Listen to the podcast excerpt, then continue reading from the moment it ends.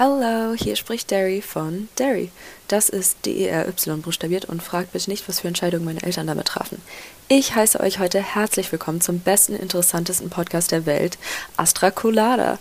Gleich hört ihr die wunderschönen Stimmen von Daniel Höhtmann und Hauke Horeis. Sie nehmen euch auf eine wilde Reise durch eine spannende Folge von Hamburgs Kulturpodcast Nummer 1. Viel Spaß dabei!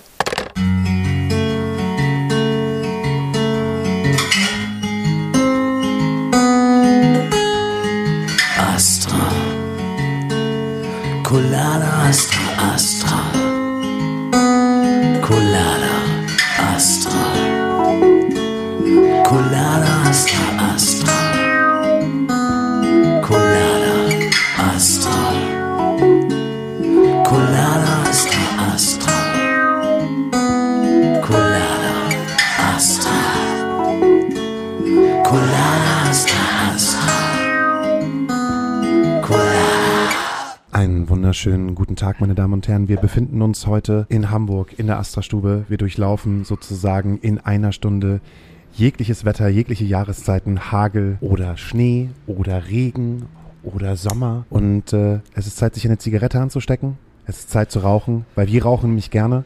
Es ist Fastenzeit.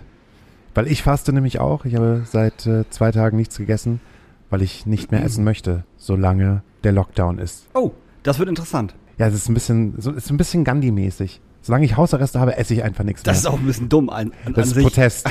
das ist ein Protest. Das ist meine Form Ja, Protest. Okay. Heute hier in Hamburg. Ja. Hm. Ja. aber ich trinke ein bisschen was. Und zwar möchte, möchte ich gerne Werbung machen. Ich bin nämlich ja süchtig. Ich war, du kennst es ja selber, du bist ja Red Bull süchtig. Also da für alle Leute, die es halt nicht wissen, aber die meisten wissen es ja sowieso. Daniel Hüttmann ist Red Bull süchtig und am besten, wenn dieser Red Bull auch noch mit Wodka gepanscht ist, ist, ist das Modegetränk schlechthin. Aus den 2000ern rübergenommen mit ins Jahr 2021. Ich hingegen habe für mich entdeckt La Mate. Ich mag eigentlich nicht gerne so Werbung machen wie im Podcast, aber das ist das, wonach ich süchtig bin. Malamate ist eine Eigenproduktion von Rewe. Okay. So. Und es ist halt, wie nennt man sowas nochmal, wenn so ein Produkt die ganze Zeit halt. Ähm, Ladenhüter. ja. Und ich, ich glaube, Lamate war die ganze Zeit ein richtig krasser Ladenhüter. Jetzt sind Lamate mit auf den Ingwer-Zug mit auf, äh, aufgestiegen Uh. und äh, die, äh, es ist äh, Ingwer-Mate und es ist der absolute Wahnsinn. Ich kaufe mir jeden Tag drei Stück davon und ich fühle mich jetzt gerade so wie du mit dem Red Bull. Weil wenn du halt hier, ne, für die Leute, die es halt nicht wissen, Daniel Hüttmann kommt äh, in den Podcast rein, hat mindestens drei, drei Flaschen, soll ich schon sagen. Nee, das ist drei, drei Dosen das- Red Bull. Doch, klar hast du drei Dosen. Nee, drei Dosen, das, ich habe immer zwei. Eine trinke ich und eine nehme ich wieder mit. Und eine ist für einen Gast oder für mich. Oh, ja. Also Aber das kann ich, kann ich sehr empfehlen. Ich bin auf jeden Fall süchtig danach geworden. Ich mag kein Mate, ich bin raus. Ja, das ist aber nicht, aber für die Hipster, die das dann hören, ne? Weg, so. weg von Club Mate, weg von Mio Mate, weg von Mate Mate, weg von Maracuja Mate, es ist Ingwer Mate, La Mate von Rewe. Dafür werden wir nicht bezahlt. Ich auf jeden Fall auch nicht, aber es Noch ist nicht. so gut. Es ist wie mit Vinted. Ich habe das mal einmal angesprochen und dann werden alle unsere Hörer Vinted-süchtig werden. Wie zum Beispiel ich, der jetzt sozusagen seine komplette Novemberhilfe für Und meine Freundin. Deren, der, deren Wunschliste so lang ist, dass es, das, das ist schon nicht mehr schön. Also wirklich, danke. Danke dafür. Gut Danke. gemacht, Hauke. Das, ist, das sind so ein bisschen meine Themen gerade. Ich struggle ein bisschen mit dem Wetter, ich struggle ein bisschen mit meiner ähm, Psyche. Ich fühle mich gerade nicht, ich fühle mich gerade nicht gut. Das ist wirklich das härteste, was meine Psyche und mein Körper aushalten muss seit seit Lockdown. Ist ich habe das kein, so? ja, ich habe keine Energie gerade mehr. Ich glaube, ich laufe auf 20 Prozent. Ich brauche jetzt so ein kleines Duracell-Häschen, was mir so, ein, so eine Duracell irgendwo hinten Ja, ja. wie ein Zäpfchen einflößt und sagt, so hier ist wieder Energie, aber ich habe keinen Bock mehr. Nee, irgendwie, also ich bin, ich bin auf 100 Prozent tatsächlich.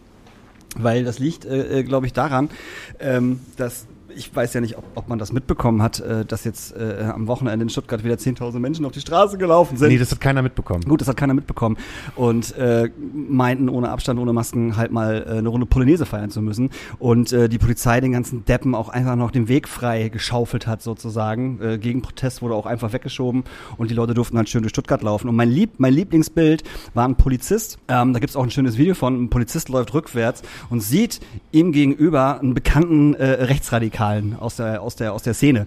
Und sie geben sich einen Und sie High geben Five. sich ein High Five. So. Also man das, das wurde ja, das wurde ja auf Twitter verbreitet. Genau. Das Er- Bild, das Bild, wurde, du, das Bild wurde ja auf Twitter verbreitet und äh, die Polizei hat sich ja auch in dem Sinne gerechtfertigt. Was hast du gelesen? Ich habe gelesen, dass äh, der Polizist sozusagen am Arm gepackt worden ist, um ihn nach oben zu reißen. Genau, das habe ich nämlich auch gelesen. Und das macht auch total Sinn, weil das mache ich auch ganz oft. Also wenn in Hamburg eine Demo ist, gehe ich auch immer zu den Polizisten hin oder sag einem Freund von mir, ey, bitte reiß mal den Arm von dem Polizisten hoch, ich möchte mal gerne ein High Five machen. So, der Polizist bricht dir den Arm. Sofort. Er guckt den, hey, Hey. G20. was, was für ein Schwachsinn. Also was ist, was, was ist das für eine Aussage? Also, ich, also die- dieses Video hat mich sprachlos gemacht. Und da war halt niemand, der seinen Arm hochgehalten hat, verdammte Scheiße. Er hat seinen Arm hochgemacht und hat mit dem Rechtsradikalen abgeklatscht. Wenn hat er den rechten Arm hochgehalten. Lass mich kurz gucken, wie er gelaufen ist. Er hat den rechten Arm hochgehalten. Oh Selbstverständlich. mein Gott.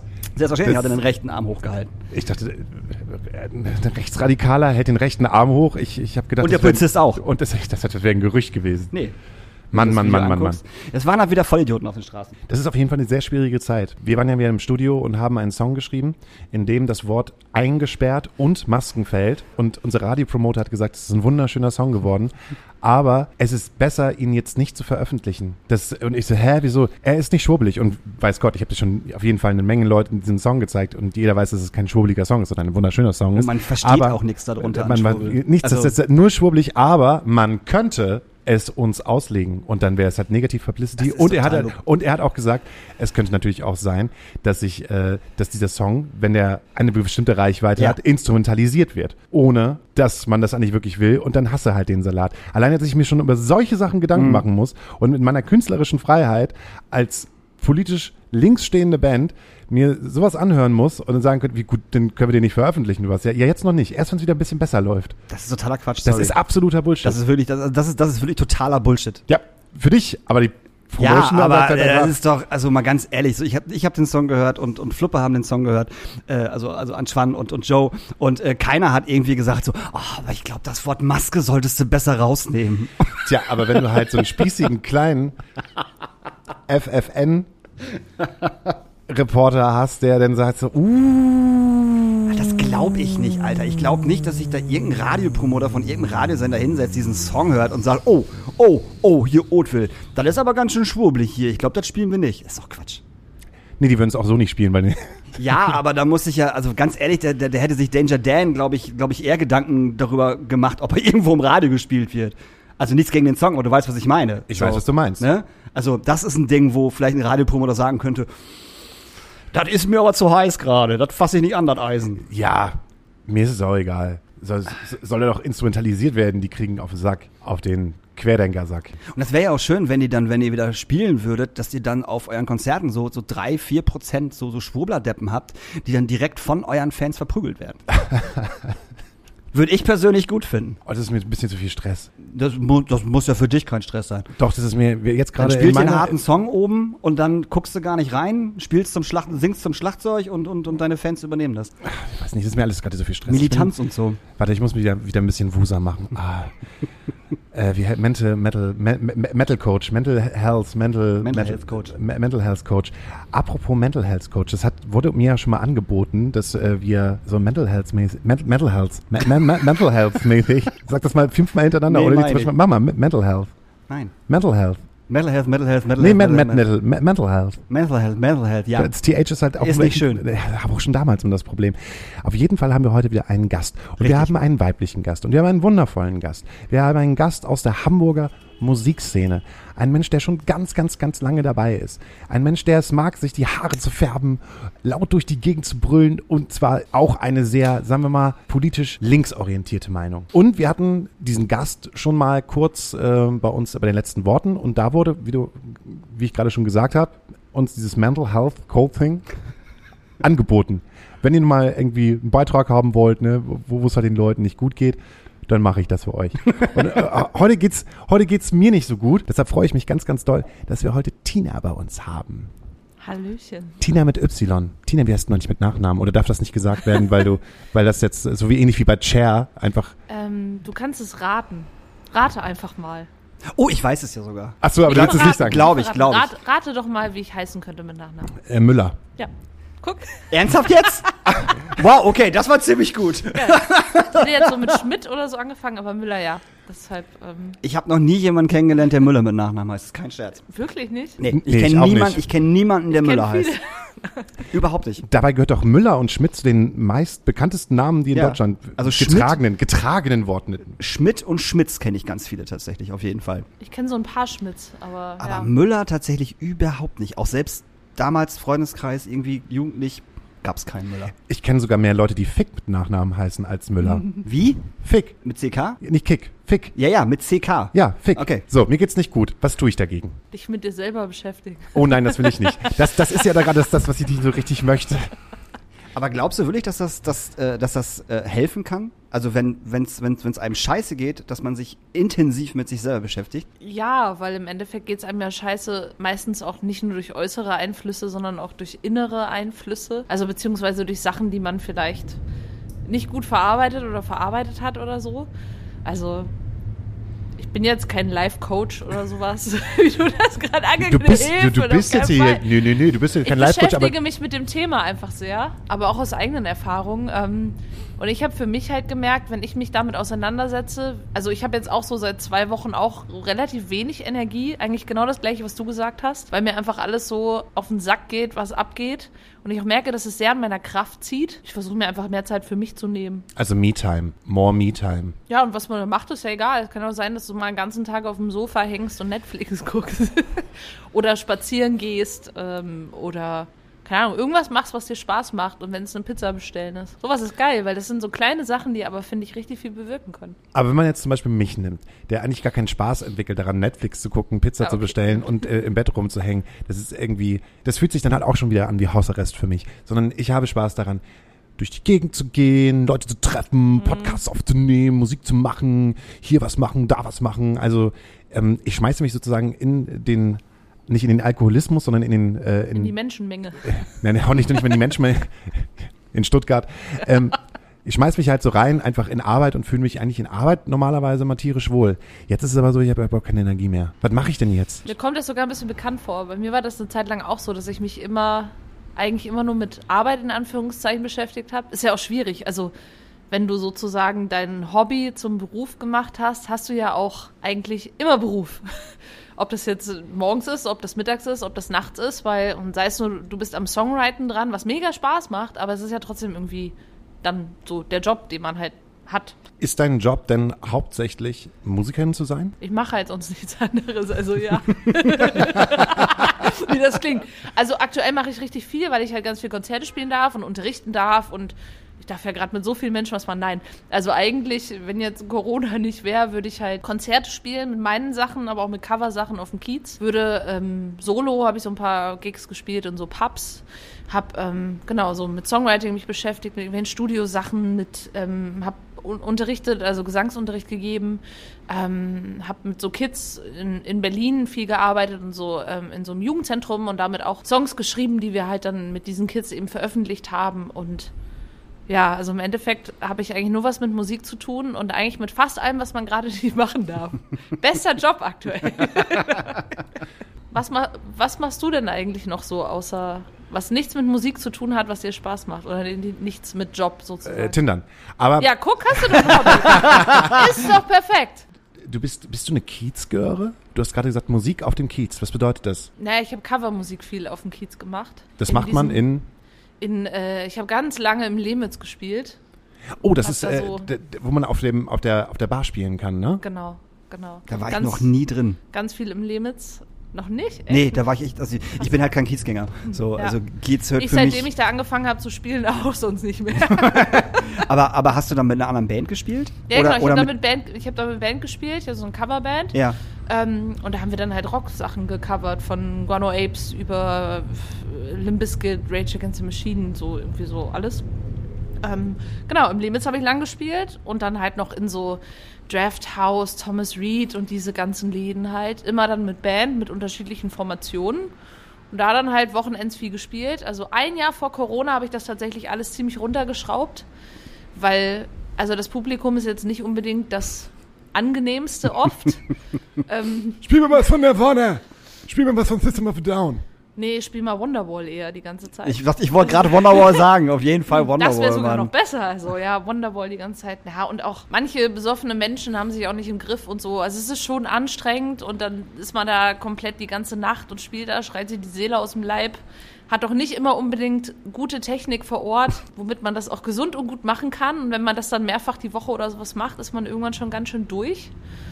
Ja, und deshalb habe ich so ein Jahr vor Corona mich dazu entschieden, da ein bisschen runterzuschrauben und einfach nur noch so ab und an mal zu machen, wenn ich Bock drauf habe. Dass es nicht so eine Pflicht ist, so wie jetzt jedes Wochenende bin ich jetzt irgendwie da, sondern so, wenn es mal passt. Ich habe viele Musiker, die aus dem Bekanntenkreis halt auf dem Kiez gerade diese Cover, Ja. also wie, diese Coverrutsche spielen. Das heißt, eigentlich im Prinzip nicht viel Spaß haben, aber am Ende dann doch irgendwie mit 150 bis 250 Euro rausgehen. Und das ist so ein, ja, das ist so dieses Grundeinkommen, was man so einmal in der Woche macht. Wie oft hast du das gemacht? Einmal in der Woche oder? Eine Zeit lang zweimal in der Woche. Boah. Und wie viele Sets, wie viele Sets spielt man da? Drei meistens. Okay, Also ah, so, 45 Minuten, Ja, 40 Minuten? dreimal 50 Minuten. Okay. Es kommt aber immer darauf an, wo. Also es Ja. gibt halt Läden, wo du nachts um eins erst anfängst, Ach so, okay. Okay. irgendwie um halb zwölf aus dem Haus gehst. Ich mich schon zwingen musste, vorher nicht zu schlafen, sonst so auf dem Sofa so, fallen schon die Augen zu. ähm, und dann halt bis äh, halb vier. Drei Sets, aber genau. Also ist auf jeden Fall, jetzt gerade würde ich das sogar wahrscheinlich zweimal die Woche machen, weil es halt mal einfach wieder ein Gig wäre und ein Konzert wäre so. Auch wenn es Covermucke ist und wenn es irgendwas ist, aber es wäre halt schon schön. Wenn man das macht, kann man am Anfang auch noch viel mitnehmen und viel lernen. Mhm. Aber wenn man das dann ein paar Jahre macht, ich glaube, ich habe das sechseinhalb Jahre oder so gemacht. Boah. Ja, genau. Echt? Ja. Wann hast du nur angefangen? Mit.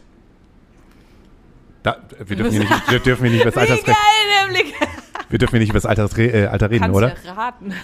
Ich hätte dich so auf, weiß ich nicht. Ich kann es nicht richtig einschätzen. Zwischen Ende 20, Anfang 30 eingeschätzt. Das ist diese Altersfrage. Ist mal, ich hatte das letztens schon mal irgendwann. Ich habe ähm, dieses Jahr einen Song geschrieben, der heißt äh, Schubladen. Und ich, der behandelt eigentlich so ein bisschen andere thematische Sachen, aber ich finde, der passt da auch ganz gut. Also ähm, ich habe irgendwann aufgehört, über so Alterssachen zu reden und auch manche gar nicht mehr zu fragen, weil ich ganz viele getroffen habe, die Alter einfach in irgendwelche Schubladen stecken wenn du dann, keine Ahnung, dann triffst du jemanden und ähm, der erzählt jemand anderem, habe ich so mitgekriegt, irgendwie, ja, er ist irgendwie 18, denkst du, oh, du bist gerade von zu Hause ausgezogen, du hast irgendwie gar keine Erfahrung. Dabei hat die Person dann, wer weiß, was irgendwie gemacht. Ähm, oder ich kenne Leute, genau das Gegenteil, die sind dann irgendwie, weiß ich nicht, Ende 40 oder so. Da heißt, boah, also wenn du jetzt noch Musik machst, bist du halt schon ganz schön alt. Da musst du aber ja echt mal, ähm, also ein Zug ist ja schon ganz schön abgefahren. Deshalb lasse ich die Frage äh, unbeantwortet. Finde ich gut. Ich finde, Alter ist völlig wurscht. Ich war früher auch so, ich dachte, oh, ist immer interessant, wie alt sind die Leute? Und irgendwann dachte ich, also was, was bringt mir das denn? Eigentlich ist es doch scheißegal. Also, ich, ich kenne Leute, die sind genauso alt, mit denen komme ich klar. Ich kenne welche, die sind 30 Jahre älter, die sind 20 Jahre jünger, 10 Jahre jünger, was weiß ich was so. Ich brauche es als Orientierungsmarker, um den Lebensweg nachzuvollziehen. Echt? Ja, da, daran kann man ja äh, irgendwie so einen, so einen gewissen Lebensweg, äh, äh, wenn, wenn sie jetzt sagen würde, ja, ich bin jetzt so, so Mitte 40, dann äh, was hast du denn die letzten zehn Jahre davor gemacht? So, aber wenn du jetzt sagst, du bist jetzt 21, dann äh, Respekt auf den Kiez. Aber das ist ja gut, Alter ist egal. Aber wie bist du da rein? Also hast du das gelernt? Also hast du Musikerin gelernt? Warst du in einem Popkurs oder hast du, hast Ähm. du irgendetwas gemacht, was, was sagt, ja, ich entscheide mich dafür, mit Geld, äh, mit Musik, mit Geld meine Musik zu verdienen? Perfekt. Also bei mir ist es so, meine Familie ist schon eher unmusikalisch, also eher sehr unmusikalisch. Ich bin eigentlich so, ich bin so die Exotin, würde ich sagen, die da so ein bisschen raussticht und in eine Großstadt gezogen ist und nicht mehr irgendwie in so in, im kleinen Dorf in Hessen wohnt oder in der Umgebung. Ja, bei mir war es so, ich habe früher einfach viel, schon generell viel Musik gemacht. Und dann war das irgendwann so, ich dachte, ja, okay, und jetzt? Und hm, und dann habe ich, ähm, ich habe so eine Ausbildung gemacht, so Pop, Rock, Jazz, Sängerin in dem Bereich und bin deshalb auch nach Hamburg gekommen. Und ähm, genau, und auf dem Kiez bin ich gelandet tatsächlich. Ich wollte da schon länger mal spielen, weil ich dachte, das ist ja mal interessant, irgendwie so. Im Lemitz war ich nämlich an meinem ersten Abend in Hamburg. Ich bin 2009, bin ich nach Hamburg gezogen. Meine erste Partynacht in Hamburg war auf dem Kiez. Wo geht man auch hin, wenn man neu nach Hamburg zieht und keine Ahnung hat und wo landet man dann? Okay, im Lemitz, gut. Und dann war da diese Band auf dem Tresen. Ich dachte, ey, das ist ja krass, ey, dass hier irgendwie dass hier so viel Mucke ist und dann auf so einem Tresen, okay, ist schon ein bisschen gruselig, dass du da sitzt und an den Leuten, die da Musik machen, halt hochguckst. Und dachte ich, oh, eigentlich muss ich ja auch irgendwann mal spielen. Ja, und dann kam das irgendwann 2013 oder so, dass es hieß, ja, ist eine Band ausgefallen. Übermorgen wird jemand gesucht, der spielt. Und ich hatte so ein paar Leute, mit denen ich schon überlegt hatte, das mal zu machen. Ähm, und dann war es so, okay, kriegen wir innerhalb von zwei Tagen jetzt irgendwas hin, dass wir da äh, über drei Stunden, irgendwie um die drei Stunden spielen können. Und da so, ja, komm, lass mal einmal proben, lass mal irgendwie die Sachen irgendwie machen. So, ja, ist ja, ist ja Kiez, irgendwie, ja, das läuft schon. Ja, und dann bin ich da irgendwie reingerutscht und dann habe ich plötzlich angefangen, da immer öfter zu spielen. Das ist schon, Das ist schon interessant. krass. Also ich finde es halt auch krass, wenn man dann überlegt, wie viele äh, MusikerInnen es eigentlich jetzt gerade gibt, die davon leben, auf dem Kiez zu spielen. Und zwar diese, diese Cover-Songs, diese drei Sets, die du halt irgendwie auf dem Hamburger Berg überall hast oder in der alten Liebe oder äh, im Thomas Reed oder ähm, Lemitz, Drafthouse. Ne? Da gibt's halt so viele äh, Bands, die halt und so viele MusikerInnen, die halt damit ihren ihr Einkommen verdienen und die jetzt gerade auch nichts zu tun haben. Ja. Vergisst man halt immer so schnell zwischen den ganzen anderen Leuten, die halt ihr Herz ausschütten. Ich habe das überhaupt nicht auf dem Schirm. Also diese ganze, ich, ich nenne es einfach mal Cover-Szene, Ja. die kenne ich tatsächlich nur. Ich komme vom Dorf, so und wenn es halt ein Schützenfest gab oder ein Landjugendfest, dann gab es halt eine. Coverband, die da gespielt hat, so. Und ähm, da waren Frauen tatsächlich hart, also eigentlich fast so gut wie gar nicht vorhanden. Es gab zwei Bands, wo eine Frau mit drin war, die auch gesungen hat. Und äh, die hat auch tatsächlich hinter die, die, die härteren Songs gesungen, was ich total absurd fand. Die hat Rage Against the Machine gesungen, ACDC, Guns N' Roses und den ganzen Quatsch, weil der Typ das einfach nicht singen konnte. So, das, das ging halt nicht so. und Power. ähm, das war halt, äh, weiß ich nicht, so Coverbands war, kann ich halt nur vom Schützenfest so. Und ich wusste nicht, dass das in Hamburg halt so. Aber auch, das ist halt auch so, weil ich bin in diesen, in, ich gehe in diese Läden nicht rein. So, äh, was, soll ich da? Ich habe in den Läden gearbeitet. Ja, darum. Du hast, du hast einen anderen Background. So, mein Ja. Background ist, ich gehe nur auf den Kiez, wenn ich halt ins Molotow möchte oder äh, äh, also in, in einen wirklichen Club rein möchte. Also ich war, ich glaube, in den ganzen Jahren, wo ich in Hamburg wohne, war ich pff, nicht mal zehnmal, das kann ich einer Hand abzählen, fünfmal wirklich feiern. Also auf dem Kiez feiern. Und das war Minimum dreimal mit dir.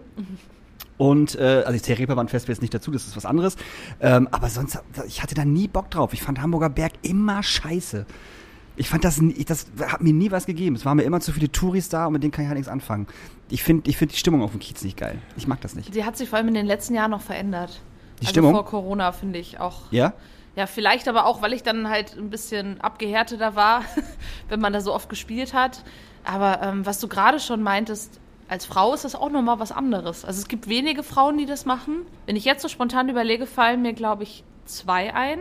Echt? Noch außer mir vielleicht. Und Männer, wasch- keine Ahnung, Ja. vielleicht 20, 30, also wenn ich lange überlege, viele. Ähm, weil viele Frauen aber auch keinen Bock darauf haben. Ich kann das auch sehr gut nachvollziehen. Ich glaube, das ist auch so ein bisschen der Grund, warum ich irgendwann auch dann dachte, boah, jetzt so langsam habe ich keine Lust mehr. Also es gibt schon Läden, wo im Vorfeld auch gesagt wird, ja, eigentlich wollen wir nicht, dass hier eine Band mit einer Frau spielt. Oh. Weil ähm, bei den Männern, die haben halt mehr Energie, die powern halt mehr. Da kommt dann halt mehr rüber. Ernsthaft? Das, Ja. Ich habe dann, da, ich hab dann da gespielt und nachher durften wir dann doch wieder spielen. Ich dachte, ach ja, okay, gut, fuck you. Ja, ähm, aber auch so, halt auch so Erlebnisse einfach mit irgendwelchen Besoffenen, das ist halt auch anstrengend. Also es gibt halt auch Leute, die meinen, weil du als Frau da irgendwo stehst, ist es halt ein Freifahrtschein, dass du dich da irgendwie angrapschen lässt. Ja. Also ähm, das habe ich halt auch schon ein paar Mal erlebt. Wenn du dann was sagst, ist es ja oft so, ich kenne, also ich kenne viele Mädels, die auch sagen, oh, sag ich da jetzt was oder nicht? Weil viele denken, boah, dann bin ich ja wieder die Zicke irgendwie oder die jetzt irgendwie ihren Mund aufmacht. Es gibt ja echt viele, die deshalb nichts sagen, wenn sie irgendwie sowas erleben, weil sie halt einfach dann nicht blöd dastehen wollen oder so. Ähm, aber bei mir war das echt so, ich hatte ein Erlebnis an einem Abend, das werde ich einfach nie vergessen. Und ich habe schon wirklich keine knappen Sachen auf dem Tresen angezogen, weil ich einfach gar keinen Bock drauf hatte, auf dieses Gelaber. Ich wollte einfach meine Ruhe und ich wollte da Mucke machen. Eigentlich falscher Platz am Kiez und noch am Tresen, wo alle sitzen. ähm, aber ich glaube, ich hatte sogar echt eine Jeans an auch noch und so. Und dann singe ich da und irgendwie, ja, hab voll Spaß, war alles richtig geil. Ich weiß, welcher Song es war, weiß ich schon gar nicht mehr. Kommt plötzlich so ein Typ an den Tresen. Ich dachte, naja, der will bestimmt ein Getränk bestellen irgendwie. Nimmt er seine Hand, holt richtig aus und haut mir so fest, es ging auf den Arsch. Und ich war erstmal so, äh, habe ich, hab ich das gerade geträumt? Nein. Er ist sofort zurückgegangen zu seinen Freunden, alle haben gelacht. Er, sein Kumpel hat ihm irgendwie die Hand gegeben, wo ich dachte, okay, ist aber komisch. Und ich war, also ich habe dann irgendwann geschaltet und diese Jahre auf dem Kiez haben einen schon äh, beigebracht, wie man mit so Sachen umzugehen hat. Ich habe sofort halt die komplette Band abgebrochen und habe halt mit Mikro hat man ja auch die Macht. Auf jeden Fall. Und habe halt gesagt, äh, dass der Wichser, also ich glaube, ich hab, weiß nicht mehr mein Wortlaut, aber ich habe gesagt, ey, du Wichser, hast mich gerade angepackt, nur weil ich hier oben stehe, bin ich kein Freifahrtschein. Du nimmst jetzt dein Getränk, stellst dich am Tresen ab und verpisst dich aus dem Laden. Und dann wollte er halt nicht gehen, dann habe ich den Türsteher noch gerufen, meinte, kannst du ihn bitte nach draußen beten, weil so Leute wollen wir hier nicht haben. Und dann ist er gegangen, alle anderen waren halt so, yeah, geil, der hat ihm gezeigt. Und ich dachte so, oh, ey, hätte auch mal jemand anders vorher auch mal was sagen können. Gemacht haben sie auch nichts, Aber oder? viele gucken dann halt einfach zu. Also manche haben es auch nicht gecheckt. So. Ähm, genau, und haben wir weitergespielt und ich dachte schon so, boah, okay, meine Ruhe. Und so eine halbe Stunde später kamen wieder so Leute in den Laden rein. Seine Kumpels waren noch im Laden. Er kam wieder rein mit Kapuze auf. Hat sich aber in die Ecke gestellt und ich bin, ich habe den Vorteil, ich kann mir Gesichter gut merken. Trotz Kapuze. Und dann habe ich ihn da stehen sehen, dachte, okay, was machst du jetzt? Dachte ich, ah, geile Idee. Habe ich wieder die Band sofort abgebrochen und bin am Tresen so ganz nach vorne am Rand zu ihm und dann habe ich gesagt, okay, du, was habe ich, ich weiß es auch nicht mehr, mein Wortlaub, aber ich glaube, ich war auch, ich war nicht sehr nett und meinte irgendwie auch, also, du Wichser, wenn du jetzt nicht innerhalb von zwei Sekunden raus bist, komme ich runter und poliere dir das Maul. das Ding ist, ich bin, nie- also wer mich kennt, weiß, ich würde sowas nie machen.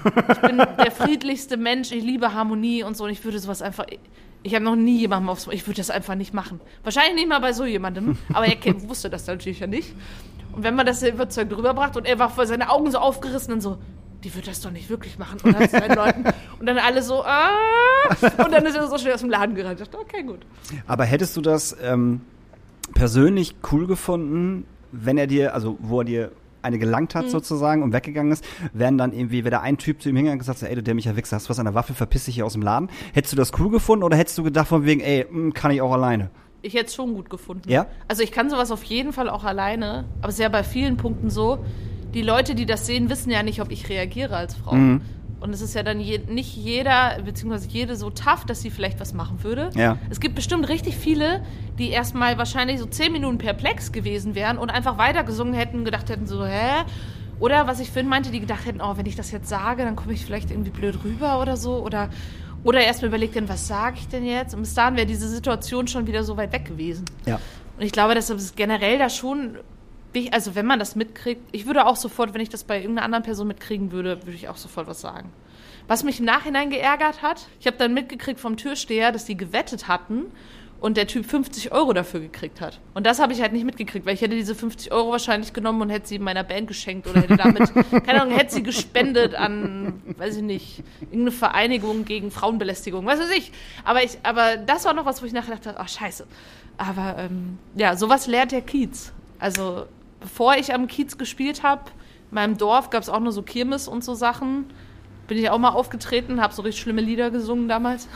Aber ähm, ich würde, ja, ich würde jetzt wieder so reagieren. Und das ist dann halt die Erfahrung, die es irgendwie was macht. Aber es ist halt erschreckend. Also Ja, ja, klar, überhaupt auf so eine Idee zu kommen. Wie kommt man, also wie kommt, also wenn ich irgendwo stehe und ich, ich sehe halt eine Band irgendwo oben drauf spielen und ich sehe da halt eine Sängerin und da würde mir doch niemals in den Sinn kommen, boah geil, ich glaube, da gehe ich jetzt vorne hin und dann lange ich dir richtig am Arsch. Das ist das, was du oder was du am Kiez halt hast. Ja. Für viele ist halt der Kiez das Mallorca des Nordens. Ja, ja, Und genau. Alle Zahnarzt, äh, alle Zahnärzte oder Praktikanten, die in der Bank arbeiten oder halt einen spießigen Job bei der VGH oder sowas haben, ähm, äh, gönnen sich das halt auf dem Kiez mal richtig durchzudrehen. So richtig geil und laut zu sein, weil hier kann man es ja. Denen ist gar nicht bewusst, dass da eigentlich auch Menschen wohnen oder dass halt auch ein Großteil, damals jedenfalls, auf dem Hamburger Berg, in den, äh, die, die Leute, die da halt sind und halt einkehren, dass das Stammgäste sind, dass das meistens auch Hamburger sind und zum Teil halt auch St. Paulianer sind, die da halt sind. Und die kommen dann halt einfach und mischen sich dann halt ins Publikum und klar finden das die Menschen dann halt nicht geil. Ich habe mal eine Situation gehabt, ähm, da war ich mit äh, einem Bekannten von mir in äh, dem Elbschlosskeller. Und gar nicht, weil ich es wollte, sondern weil wir müssen mal in den Elbschlosskeller, habe ich in der Dokumentation gesehen, lass uns mal reingehen.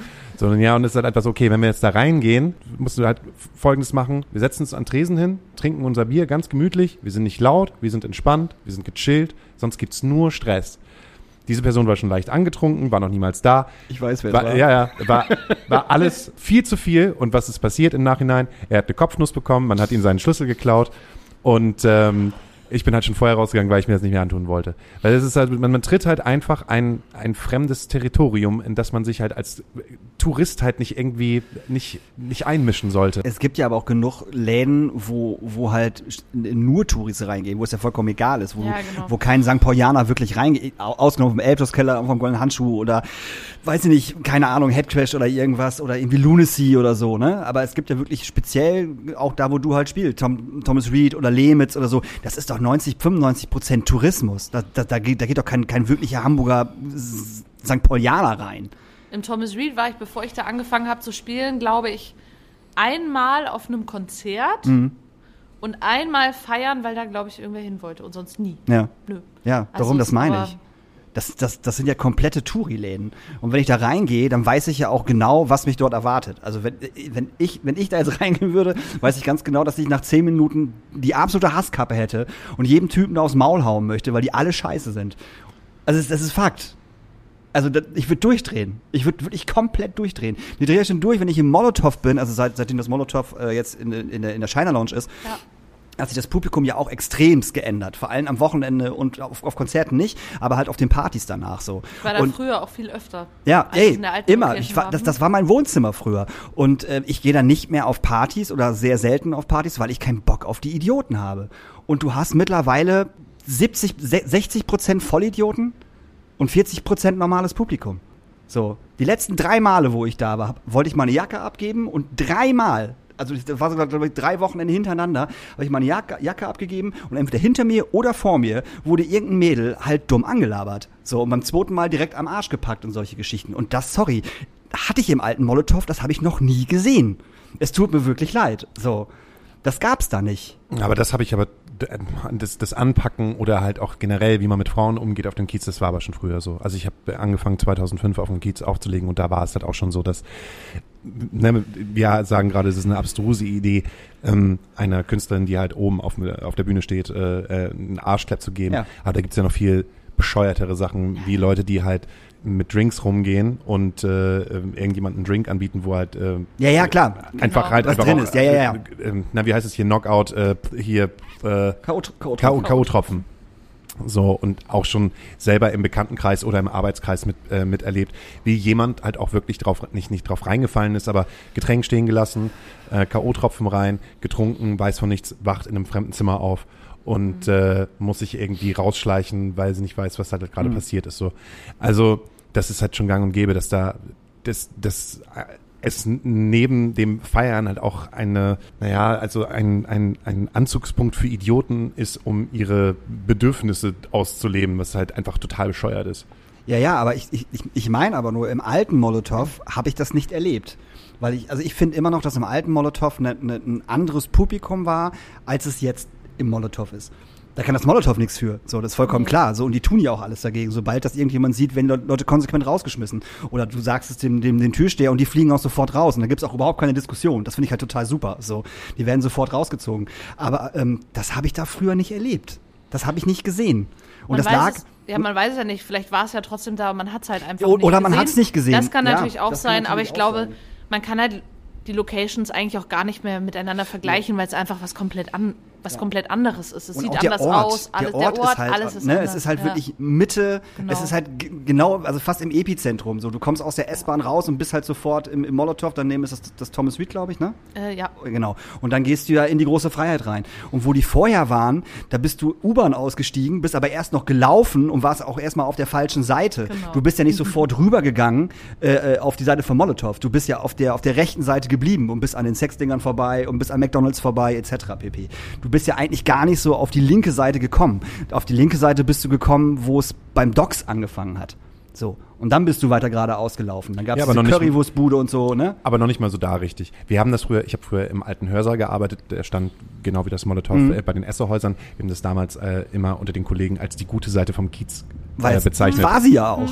Ähm, ne, wir hatten äh, direkt neben dem Molotow stand der Hörsaal und äh, Genau. mein bester Freund hat im, Hör, äh, im Molotow aufgelegt, ich habe im Hörsaal aufgelegt und wir haben uns halt immer gegenseitig so, wir, wir wussten, wenn wir miteinander auflegen, wir legen auf, dass wir die uns die Leute halt zuspielen konnten. Er Mhm. oben in der Minibar, ähm, ich im Hörsaal und es war mega, weil wir hatten, also wir hatten einen Türsteher für eine Kapazität von, glaube ich, 350 Leute. Ja, so. So, und äh, es war, klar, sind da halt auch Sachen passiert, aber wir hatten niemals Schlägereien. Wir hatten niemals irgendwelche Auseinandersetzungen, wo man sagt, boah, da muss jetzt aber mal reingehen. Mhm. Wir hatten, äh, klar hatten wir halt betrunkene Leute, aber die konnten halt irgendwie miteinander feiern und wir haben auch immer gesagt, so, ey, Strich, halb fünf, Feierabend. Nicht, nicht, nicht in die blöde 6 Uhr Sperrstunde Ja, reinkommen, wo ja, alle ja, Leute bescheuert werden. Ja, ja. Ja, aber es war halt, es war halt eine andere Seite, das Molotow damals auf jeden Fall. Es war halt die Seite, wo man eigentlich, wo du als Touri nicht wirklich hingekommen bist, also sehr wenige. Und jetzt bist, bist du halt mittendrin. So, du bist halt genau da, wo alle sind. Ja. Jetzt ist natürlich die Frage auch, wie sich verändert in den nächsten ein, zwei Jahren, Ja. wenn der Kiez irgendwann wieder losgeht, wie das dann so ist. Also Ja. ich bin Und wenn das Molotow an den alten Platz zurückkommt, Ja, so, ne? genau, wann das passieren alles. wird, weiß ja noch keiner so.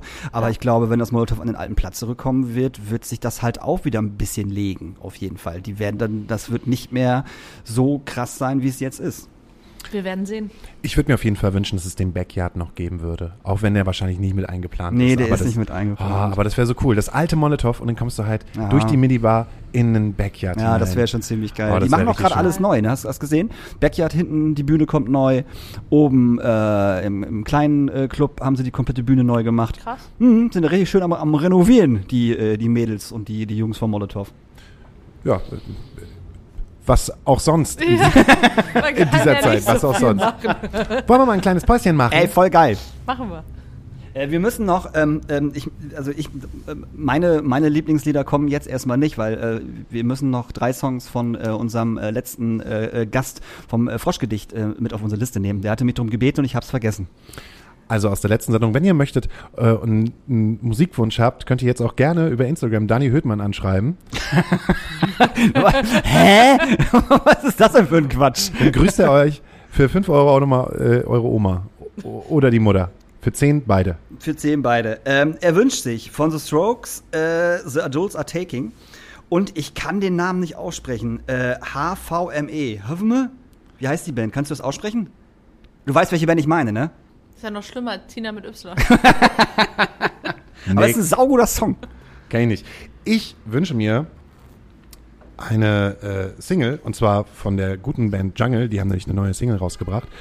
Und zwar Keep Movin'. Und ich äh, liebe Jungle, weil Jungle äh, ziehen es einfach komplett äh, durch, von Single zu Single, immer nur Tanz, One-Take-Tanzvideos zu machen. Und sie sind so funky und sie sind so cool. Und ähm, eine tanzbare Version von TV on the Radio, Jungle mit Keep Movin'. Und du? Und ich. Ja, hätten sie sich mal auf den Podcast vorbereitet, ne? Ja. ich habe ich hab was im Kopf. Welchen Song ich vorhin wieder gehört habe, und ich mag den Text, ich finde ihn einfach mega stark, ist von ähm, Enno Bunger, Wo bleiben die Beschwerden? Oh ja. Da passiert instrumentalmäßig gar nicht so krass viel, Nee. aber dieser, da hört man auch gar nicht drauf, weil einfach der Text und seine Stimme so präsent sind, dass eigentlich total egal ist, was noch im Hintergrund passiert. Habe ich, hab ich, hab ich bei Danger Dan bei dem Song tatsächlich auch. Also Ja, ich, ich, ich ich weiß natürlich, was im Ja, Hintergrund ja. passiert, aber du hörst einfach, auch wo ich das zum ersten Mal gehört habe, wo das so anfängt, ich denke, okay, es muss irgendwas richtig krasses kommen. Also hörst du komplett nur auf den Text. So, ich habe die Musik erstmal komplett ausgeblendet und nur auf den Text gehört und gar nicht, gar nicht die Musik wahrgenommen. Ich glaube, dass Danger Dan auch erst im Corona-Lockdown angefangen hat, äh, Klavier zu spielen. Kann das sein? Das weiß ich nicht, das kann ich dir nicht sagen. Dafür spielt er aber krass gut. Das würde ich auch sagen, dafür spielt er, ne? Aber Wir er, streuen- er hat ja auch nichts zu tun. Ey, also wir, wir, genau, deshalb, wir, wir streuen einfach mal das Gericht. Danger Dan hat erst im Corona-Lockdown angefangen, Klavier zu spielen. finde ich gut. So, sowas kann man machen. Wie bei, wie bei äh, täglich grüßt das Murmeltier. Der, ach, ist ja auch egal. Wo bleiben die Beschwerden? Alle an Daniel Höhtmann. Wir sehen uns nach der Pause. Wie vorhin schon erwähnt, bin ich Derry, Musikerin und Fotografin aus New York und bin gerade ein Jahr wegen Corona in Hamburg stecken geblieben. Ich war vor der Pandemie am Reisen, bin dann schnell hierher geflogen und habe in der Zwischenzeit ein paar Musiker getroffen, mit denen ich in Hamburg jetzt ein zweites Album aufnehme. Ich habe es geschafft, mich ein ganzes Jahr nicht anzustecken, bis mich letzten Monat Corona endlich erwischt hat. Jetzt bin ich seit zwei Tagen aus der Quarantäne und atme so viel frische Luft ein, wie es auf einem Spaziergang überhaupt möglich ist. Ich war drei Tage so krank, als ob mich gefühlt ein Lastwagen angefahren hat, aber konnte danach ganz verstopft endlich wieder Songs schreiben. Im Herbst gibt es das neue Album, aber bis dahin versuche ich mich vor Corona-Mutation zu verstecken, damit ich euch ein paar Livestream-Konzerte bringen kann. Die Infos dazu wird es auf meiner Website und allen sozialen Medien geben, falls ihr zu Hause zuhören wollt. Und jetzt geht's mit Daniel und Hauke endlich weiter. Aber der hat ja auch solche Beinchen, Alter. Das ist so ein dünner Hering. Wirklich. Never skip leg day. Und da sind wir wieder. Raus aus der Pause, rein in den Podcast. Wir sind's, Daniel Höhtmann, Hauke Horeis und zu Gast haben wir Tina. Hallo Tina, schön, Hallo, Hauke. dass du immer noch bei uns bist. Was hast du denn nach, also oder während und, und, und, und nach deiner Coverzeit gemacht? Also du hast ja auch, du hast ja auch Ja. eine eigene Band. Genau, also die Cover habe ich sozusagen auch gemacht, weil es Spaß gemacht hat, aber eigentlich schon mehr, um ein bisschen meine Miete zu finanzieren. Ähm, also es gibt auch, also ich kenne auch Musiker, Musikerinnen, die halt total aufgehen und einfach, ich mache nur Covermusik. Ist auch total legitim. Oder die einfach nur unterrichten oder so, ist auch total legitim. Aber das war bei mir halt nie so. Also ich mochte das alle. Ich bin jemand, ich mache gerne viele verschiedene Sachen. Ich kann nicht jeden Tag immer das Gleiche machen. Ich glaube, deshalb wäre so ein 9-to-5-Job für mich wahrscheinlich auch, ja, ich würde es nicht sehr lange aushalten. Ähm, deshalb habe ich diese ganzen Sachen alle gemacht, um mich so ein bisschen zu finanzieren und um halt um mein eigenes Projekt weiterzumachen, Songs zu schreiben und damit halt zu spielen und das so ein bisschen nach vorne zu bringen.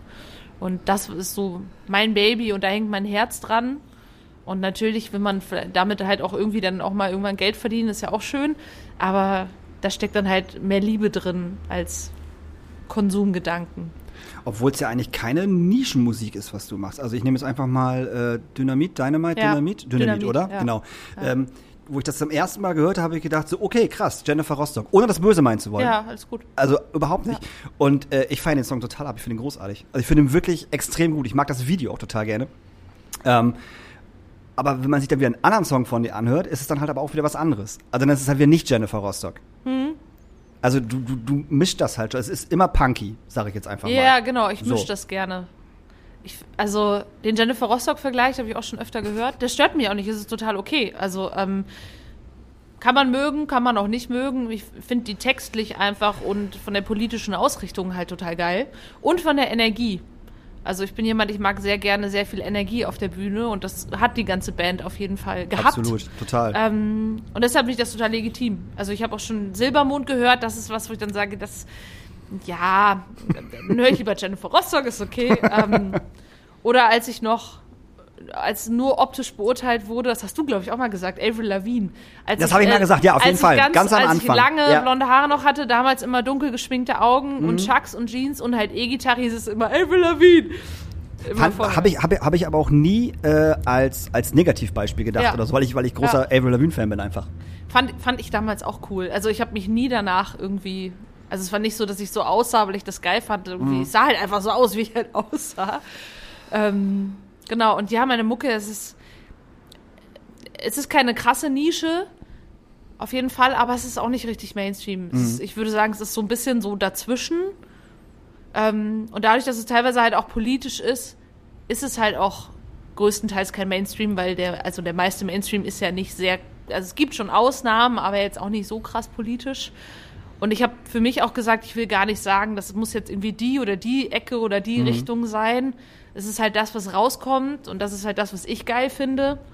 Und ob es dann andere geil finden, hoffe ich auch. Und wenn nicht, dann ist es halt so. Und also, ähm, ich glaube, das ist auch das Wichtigste, dass man so ein bisschen selber auch beim Musik machen und beim Songwriten halt auch guckt, was man selber geil findet. Und die Sachen dann rausbringt und die Videos halt auch so macht. Also mit dem Video, ich bin ja auch ein bisschen an, nicht angeeckt, aber ähm, für die, die es nicht gesehen haben, in dem Video ist es halt so, ähm, wir haben so ein paar AfD-Sachen, also wir haben schon so ein bisschen versucht, was nachzustellen, indem ein Politiker eine Torte ins Gesicht kriegt. Ähm, wir haben aber auch ähm, da Aktivisten drin, unter anderem eine Frau, die halt äh, auch halb nackt die ganze Zeit in dem Video rumrennt, weil der ganze Körper bemalt ist. Und da war es schon so, plus diese, irgendwie, wir sind, also ich bin jetzt gegen rechts, also ich habe das schon so, so ein bisschen, also man merkt es ja auch so an so Video, Daumen nach unten, Daumen nach oben. Dann auch so, ähm, ich komme ja aus Fulda. Fulda ist unter anderem ja schon, die AfD-Szene, würde ich sagen, ist da schon relativ hoch. ist ja die Stadt mit der höchsten AfD-Wahlrate in Hessen.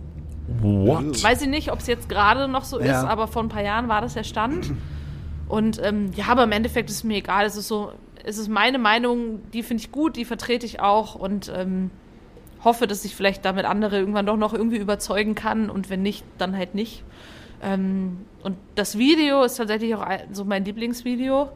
Auf jeden Fall, weil da halt durch diese ganze Botschaft und die Energie und alles und das Video hat Daniel auch gedreht, der euer letztes Musikvideo Ach, guck gespielt mal hat. an. Weiß ich, ich habe neulich Ah, in seinen Chat, äh, weiß ich, habe ich neulich in seinen Chat reingeguckt. Ah. Stand, sta- stand äh, Tina ganz weit oben. ah, ja, weil wir jetzt gerade noch ein Video gemacht haben. Genau, deswegen. Weiß, weiß ich auch schon, dass das nächste Video Daniel Fries macht. Das ist auf jeden Fall auch ein politisches Video, also ich bin gespannt. Ähm, wie, woher kommt dann die Affinität zu, ähm, zur Stromgitarre und auch gleichzeitig sich politisch zu äußern? Weil du ja gerade eben auch schon gesagt hast, es wäre schön mit äh, Musik, die man selber macht, halt Geld zu verdienen. Aber ich vom Bauchgefühl halt gerade habe, es, es fühlt sich nicht so an wie die Zeit, wo man mit Stromgitarre und politischer Meinung sein Geld verdienen kann. Trotzdem bleibst du halt dran, also trotzdem bleibst du halt in deinem Genre und fühlst dich da auch pudelwohl. Woher kommt, woher kommt das? Also ich glaube, generell Musik zu machen mit dem Ziel, Geld zu verdienen, funktioniert eh nicht. Also wer Musiker oder Musikerin heutzutage wird und sagt, oh, ich will damit jetzt Geld verdienen, ist, glaub, also finde ich persönlich auch irgendwie eine falsche Einstellung. Es ist natürlich super schön, wenn man irgendwann merkt, man kann damit zumindest seine Miete bezahlen oder sein Essen irgendwie. Ähm, und ich glaube, diesen Wunsch hat natürlich jeder, der Musik macht. Ich finanziere mir das halt durchs Unterrichten und durch irgendwie Covermusik. Ähm, und für mich war es halt schon immer so, mein, meine musikalische Vergangenheit ist sehr querbeet gemischt. Also ich habe wirklich alles Mögliche gehört, von Eminem über, äh, keine Ahnung, Britney Spears, über Backstreet Boys, über, also wirklich auch, auch Sachen, wo ich nachher so dachte, so, Hilfe, Shakira, was hast du da gehört? Aber okay, gut. Ähm, und irgendwann fing ich halt an und habe richtig viel Anouk gehört. Weiß nicht, ob... Ich kenne Kennst sie, ja. Ja, Nobody's Wife? ja. Ja. Ah. Genau. Über den Song damals irgendwie mich darauf aufmerksam und habe mir halt wirklich jedes Album von ihr damals rauf und runter gehört. Ich konnte jeden Song von Anfang bis Ende singen. Und damit fing so, damals waren die Songs auch noch viel rockiger, als die, die später irgendwie kamen. Und damit fing das dann so ein bisschen an. Und dann bin ich irgendwie in die Guano Apes Richtung noch gelandet und habe das alles gehört und Nirvana natürlich auch und so und diese ganzen Rocksachen und dann, also so Simple Plan, Yellow Card und was weiß ich was Das da ganze Pop-Punk-Zeug von früher. ja, ja, genau, Ja, so richtig viel. Zwischendurch trotzdem noch immer so ganz andere Sachen. Und dann wurde es immer mehr und dann habe ich halt, äh, also ich habe relativ früh angefangen, Gitarre zu spielen und dann habe ich mir halt irgendwann dann äh, mit, keine Ahnung, mit, weiß ich gar nicht, mit 16, irgendwann habe ich angefangen, ein bisschen E-Gitarre zu spielen. Im Dorf ist es halt ganz geil, also besser als in der Stadt, was Musik machen zu Hause angeht, weil du halt einfach laut sein kannst. Ja. Und ich da in meinem Zimmer der E-Gitarre, habe halt irgendwelche Sachen gespielt und habe rumgeschrien und habe sehr laut äh, Songs nachgesungen zum Leiden meines Bruders, der glaube ich da ganz schön viel ertragen musste an Lautstärke. Ja, und dann bin ich immer echt mehr in diese Richtung gekommen und habe irgendwann gemerkt, dass so mein Herz dafür doch am meisten schlägt. Und dann habe ich angefangen, ein bisschen zu texten, am Anfang nur auf Englisch. Und die Sachen waren dann aber eher ein bisschen akustischer, weil ich, also man hat ja auch immer so Phasen, wo man auch nicht weiß, was will man eigentlich. Also als Musiker hat man das, glaube ich, eh oft, dass man immer denkt so, hä, passt das jetzt, was ich gerade mache? Mache ich vielleicht was anderes? Also musikalisch gesehen oder jetzt das oder das. Ähm, aber damals habe ich halt echt so alles ausprobiert. Dann habe ich so englische Songs geschrieben, war damit, naja, habe ich ein paar Konzerte gespielt, aber es, also jetzt höre ich mir sie nicht mehr an, weil sie echt richtig beschissen waren. Muss man ja mal echt sagen. Wie waren denn deine ersten Songs? Grausam. Guck, siehst du? es ist oft so, ich hoffe, dass niemand mehr, die, die ich kenne, irgendwo liegen hat. Ich habe noch was, das bleibt verschlossen, aber reicht dann auch. Ich glaube, ich baue irgendeinen Song von uns äh, einfach mal hier als Einspieler mit rein. Wir haben einen Song, der geht halt einfach nur Tequila. Tequila. Das war noch vor der Helion. Das, nee, das war gar nicht mit Oatville. Das Ach so, war, okay. Wir, haben damals, äh, ach Gott, als ich angefangen habe, den, als ich noch eine Eins vorne stehen hatte Mhm. und angefangen habe, Musik zu machen, habe ich eine Band äh, gehabt, die hieß Granny's Dream. Und Granny's Dream witzigerweise halt auch mit Danny Steinmeier, der bei Byte FM äh, arbeitet und auch gleichzeitig äh, Schlagzeuger jetzt bei Schatten ist und früher bei Findus Gitarre gespielt haben. Wir haben zusammen diese Band gehabt, Granny's Dream. Und ähm, damals äh, waren die Suchmaschinen noch ein bisschen anders ausgerichtet. Immer wenn man versucht hat, uns zu finden, kann man halt immer auf Pornos mit Frauen, die die älter waren als 50. Und nachher hatten wir dann auch diesen, diesen Ruf irgendwie weg, so als wir klingen halt eher wie ein Pornofilm. Haben aber, haben aber Fun-Punk gemacht. Das war schon okay. Das konnte man auf jeden Fall machen. Es war auf jeden Fall grausam. Und ich muss ganz echt, ja, habe ich auch auf Englisch gesungen und konnte gar, gar kein Englisch und Zeiten und Hauptsatz, Nebensatz und so. Das war einfach egal. Aber die, die Kids haben es einfach gefeiert, weil es gab ja nichts anderes auf dem Dorf. genau, genau. So, das war vor MySpace. Da hat man noch Geld ausgegeben für gebrannte CDs. Kann man sich überhaupt gar nicht mehr vorstellen. Das war bei uns auf dem Dorf auch so. Da gab es Nebendörfer natürlich, ne? Ja, genau, Vor unserem Dorf. auch. Mm. Und da gab es auch eine Punkband und ich komme nicht mehr auf den Namen. Aber die hatten einen Song, der hieß äh, Alle Lampen am Leuchten. Und so, alle Lampen am Leuchten, tü, tü, tü, tü, nachts um halb drei, tü, tü, tü, tü, meine Freundin ist voll, tü, tü, tü, tü, und ich auch, tü, tü, tü, und dann alle, alle Lampen am Leuchten. Weißt du, nur so ein Scheiß, weißt du, so, so richtig primitiver Hat Scheiß. Aber es hat halt ultra funktioniert, egal wo die gespielt haben, es waren halt immer so 150, 200 Leute da. Geil. Dann haben die auch immer nachts erst um zwei gespielt oder um eins, wenn alle halt richtig besoffen waren. Damit die, Lampen auch anwachen. Ja, und die konnten halt auch irgendwie nur eine halbe Stunde spielen und waren auch je, je- jeder selber so besoffen beim Spielen. Das war einfach witzig, so, ne? Das Dorfscheiß halt.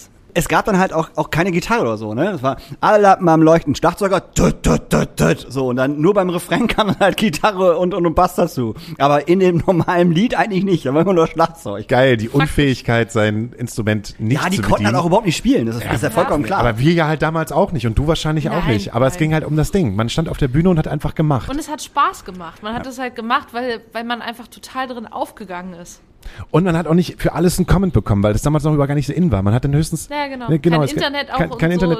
So, das war richtig kacke. War richtig scheiße. Boah, war das kacke. Hast du nie überhaupt nicht mitbekommen. Ja, wo da gab es, also ohne Facebook kannst du ja auch gar nicht so viel. Oder die ganzen Sachen, wo alle jetzt kommentieren und da ihre Meinung liefern. Damals hast du halt die Meinung, die du gekriegt hast, ist halt so dann von den Eltern, die da halt waren, oder? Ja, oder- Welche Leute vom Dorf Ich oder wollte so. gerade sagen, es- face ja, to face nach dem genau. Konzert. Entweder so, ja, war total geil, ich war besoffen oder Ja, nicht so genau. geil. So, aber ne, das gab's ja halt damals nicht. Das war schön. schön. Früher war wieder alles besser. Früher gab's es auch ist MySpace. trotzdem schon krass, wenn man so vergleicht, was man dann für Musik früher gemacht hat oder wie man dann gespielt hat oder was man geschrieben hat. Ähm, und es ist schon schön zu sehen, wenn man dann merkt, man hat sich doch gut noch weiterentwickelt und ist nicht so stängel geblieben. Bringst du denn jetzt auch ein neues Album raus? Also nicht nur einen Song, sondern ist es, es ist nur ein Song auf Vorbereitung für ein Album oder ist es ein Song vom Album oder Es steht noch so ein bisschen in den Sternen. Ich habe das Gefühl, durch Corona wurde sowieso alles komplett über den Haufen geworfen, was man sich mal überlegt hatte. Also ursprünglich war mal mein Plan, dass ich letztes Jahr ein Album aufnehme und das in diesem Jahr rausbringe. ähm, ja, und dann dachte ich so, also ich würde nie ein Album rausbringen, ohne Konzerte zu spielen. Dann dachte ich, okay, dann hat das Album für mich gerade nicht die Berechtigung, weil ich einfach nicht live spielen kann und weil, weil ich einfach eine Künstlerin bin. Ich muss halt live spielen, ich muss halt auf die Bühne. Ich will ja nicht, dass meine Sachen nur irgendwie gestreamt werden. Ich will halt, dass diese Live-Energie dabei ist. Und dann dachte ich so, okay, warte ich doch mal, gucken wir mal. Dann haben wir letzten Sommer halt was aufgenommen. Drahtseilakt habe ich dann im Dezember veröffentlicht. Und dann war es so, letzten Herbst noch, okay, und jetzt? Ah, es gibt ja so, okay, wenn du jetzt was aufnimmst, du hast keine Gigs, du hast ja auch durch Corona und keinen Unterricht und nichts, hast du kein Geld. Album finanzieren, naja, kannst du ja eh vergessen. Und dann habe ich jetzt das Glück, tatsächlich über die Initiative Musik eine Förderung gekriegt zu haben. Und mit der Förderung sind wir jetzt gerade dabei, halt drei Singles erstmal aufzunehmen. Und äh, es liegen noch ein paar andere in der Pipeline und jetzt wird es also vermutlich erstmal diese Singles geben. Das ist noch nicht so richtig entschieden, aber wann genau die rauskommen, aber die sind in Arbeit. das ist ja, der, wie bei euch. genau, das ist wie Ja. bei uns. Ja. Also es gibt schon ein Album, aber wir veröffentlichen es nicht, weil wir ähm, noch nicht wissen, wann das Ganze losgeht. Deshalb ist es halt einfach alles Single-basiert. Damit du ein bisschen was machst, den Leuten halt noch ein bisschen Futter geben kannst. Aber es ist, es fühlt sich nicht gut an. Es fühlt sich irgendwie, fühlt sich irgendwie komisch an. Aber es ist wahrscheinlich die neue Herangehensweise, Musik zu veröffentlichen. Habe Ja, ich Musik. auch gehört. grad, Also jetzt grad, Singles ja. und am liebsten jede Single mit einem Musikvideo und ähm, Bitte überschreiten Sie nicht die Drei-Minuten-Grenze. ja, am besten zwei Minuten, weißt du? Also Zwei Minuten 30. ja, ist es oder so 32? Früher war es ja so, Popmusik im Radio drei Minuten 30. Maximal drei Minuten 35. Das ist so, ähm, wie sich der normale Hörer konzentrieren kann. Heutzutage ist das bei Spotify ähm, zwei Minuten 30, Okay. weil man noch schneller Es gibt. skippen kann. Deshalb muss es zwei Minuten 30 sein. Verrückt. Plus mit der neuen Formel, alle sieben Sekunden muss eine neue Hookline kommen. Damit es nicht langweilig wird, oder? Genau. Okay. Alle, sieben, alle sieben Sekunden, alle sieben, Dann hat Danger Dan ja alles richtig gemacht. verliebt sich ein Single auf Parship. Ja, ist schon verrückt, wie sich das über die Zeit so verändert hat. Und deshalb, also ich habe auch gesagt, dann lieber jetzt Singles und das planen und, ähm, und dann einfach schauen, was passiert. Weil, also ich dachte auch letztes Jahr, naja, nächstes Jahr, dann wird's ja wieder losgehen, so. Falsch gedacht. Deshalb versuche ich jetzt gar nicht mehr so weit im Voraus zu denken. Sondern gucke lieber, dass ich jetzt die Zeit nutze, wenn ich Energie habe und neue Songs schreibe und irgendwie viel liegen habe und da viel mache, um sozusagen dann die ganzen Songs zu haben und dann, wenn es wieder losgeht, halt einfach eher den Fokus auf Spielen und andere Sachen zu legen. Und gerade bin ich noch so im Gespräch mit einem Management und suche gerade ein Booking und bin da auch mit Leuten im Gespräch und versuche einfach meinen Fokus dann irgendwie so einfach auf andere Sachen zu legen. Aber du hast ja schon gesagt, gar nicht am Anfang, dass du eigentlich hauptsächlich Musikerin bist. Also du bist, du verdienst mit Musik dein Geld. Und es kann jetzt gerade nicht funktionieren. Das heißt, du hast einfach gerade sehr viel Zeit. Und dann sind wir wieder eigentlich bei dem Thema am Anfang. Wie hältst du dich denn im Kopf und im Körper so fit, dass du nicht alle zwei Wochen einen Breakdown bekommst? Also ich hatte letztes Jahr schon so auch meine Phase, wo ich zwischendurch dachte, also als Corona losging, ging es glaube ich vielen so, dass sie also dachten, geil, krass, ich bin jetzt mal einen Monat, bin ich jetzt mal Wochenends immer zu Hause. Das ist ja cool. Oh, ich kann mal meine beste Freundin treffen, die halt während der Woche arbeitet und am Wochenende einfach irgendwie immer frei hat. Geil. Oh, ich kann lesen, ich kann mal meine Steuer mal früher abgeben, ich kann irgendwie so viel geilen Scheiß machen, Songs schreiben und ich war voller Elan. Irgendwann im Sommer kam dann so der Punkt, wo ich dachte so, hm, okay, so, also so jetzt, so langsam. Und ich habe definitiv auch so meine Achterbahnfahrt in dieser Corona-Zeit. Aber ich versuche zwischendurch halt, also ich versuche mir nicht zu zwingen, jetzt Songs zu schreiben, nur weil ich jetzt mehr Zeit habe. Weil, also ich habe auch Leute getroffen, die alle meinten, boah, ich habe jetzt irgendwie so seit zwei Monaten, ich kriege gar keinen Song hin, irgendwie es kommt nichts Geiles bei raus, aber ich habe noch so viel Zeit. Aber ich glaube, mit dem Druck funktioniert halt nichts. Also ich versuche irgendwie eine gesunde Mischung zu finden aus, ich habe zwei Katzen, mit, mit meinen Katzen zu beschäftigen, das beruhigt mich zwischendurch auch echt, das ist mega entspannt. Äh, Die freuen sich auch, dass ich Wochenends da bin. Kann ich nur bestätigen. Ja, okay. Mir tut es auch mental sehr, sehr gut. Das ist echt so mein, mein Anker irgendwie zu Hause. Ähm, und ansonsten habe ich jetzt tatsächlich seit diesem Jahr habe ich angefangen, äh, jeden zweiten Tag morgens Sport zu machen zu Hause. Das wollte ich letztes Jahr schon machen und dann, ja, man schmeißt mir über den Haufen. Aber jetzt tatsächlich funktioniert das ganz gut. Und wenn es so ein bisschen ist, und irgendwie, ich koche einfach viel mehr als vorher. Ich koche gesünder als vorher, weil ich mehr Zeit dafür habe. Mir macht das auch Spaß, mich entspannt das auch. Ansonsten lese ich mehr. Ich habe viel mehr gelesen seitdem. Ich versuche Songs zu schreiben. Ich versuche echt so alles Mögliche einfach zu machen. Und viel spazieren zu gehen.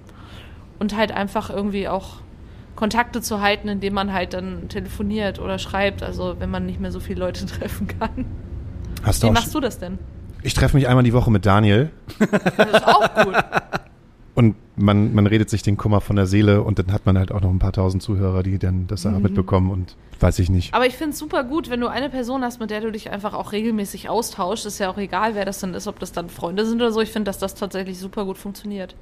Ja, Und- ich glaube auch, wenn wir uns nicht einmal die Woche sehen würden, also wenn wir jetzt nicht den Podcast machen würden, dann wäre ich wahrscheinlich schon äh, öfter durchgedreht.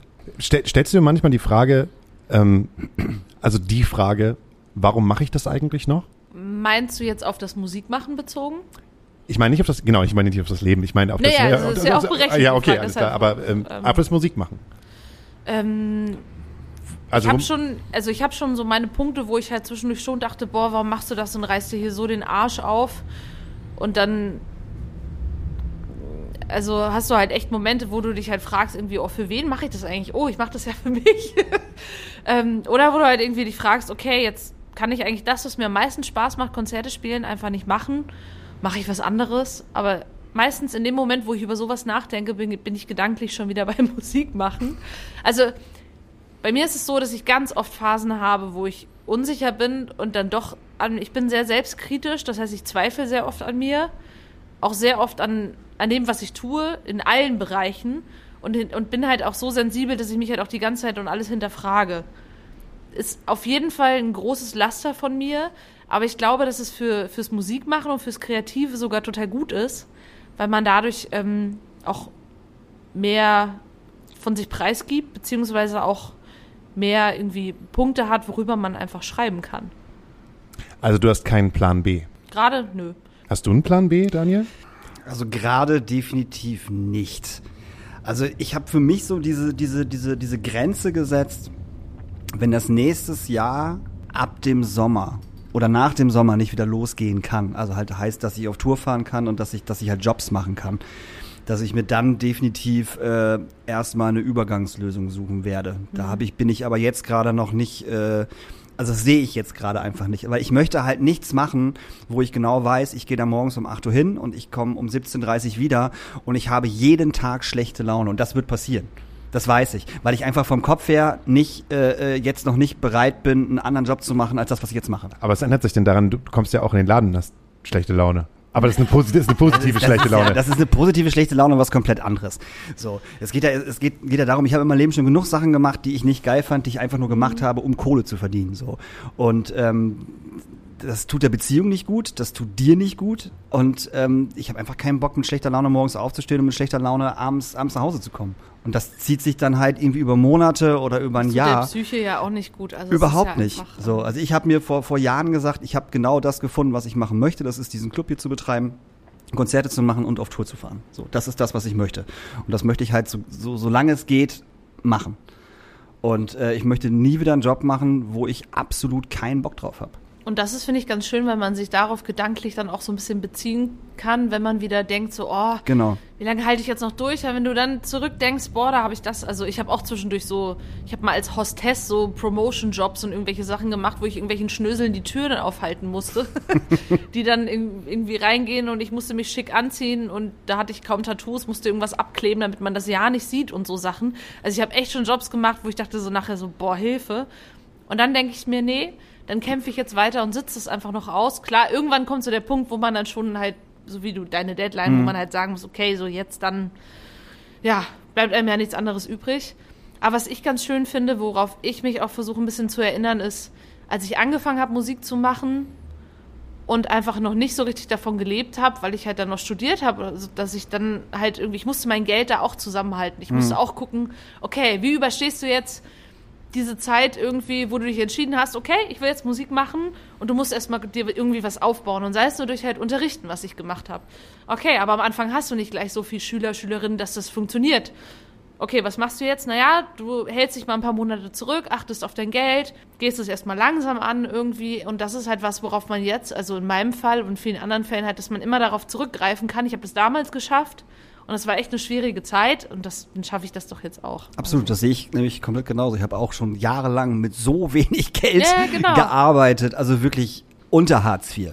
Auf jeden Fall. Und das ist, finde ich, so der Vorteil, den wir dann haben, weil es gibt viele Leute, die jetzt in der gleichen Situation sind, die sowas vielleicht vorher nicht gemacht Mhm. haben. Also gerade so alle Solo-Selbstständigen, also die meisten haben sowas ja schon durch. Ja. Das heißt, die können sich ja zum, auch egal wie beschissen es ist, sich darauf noch so ein bisschen berufen. Ja. Und daraus, finde ich, sich ein bisschen Energie ziehen. ja, sehe ich auch so. Würdest du einen Job machen, der dir nicht gefällt?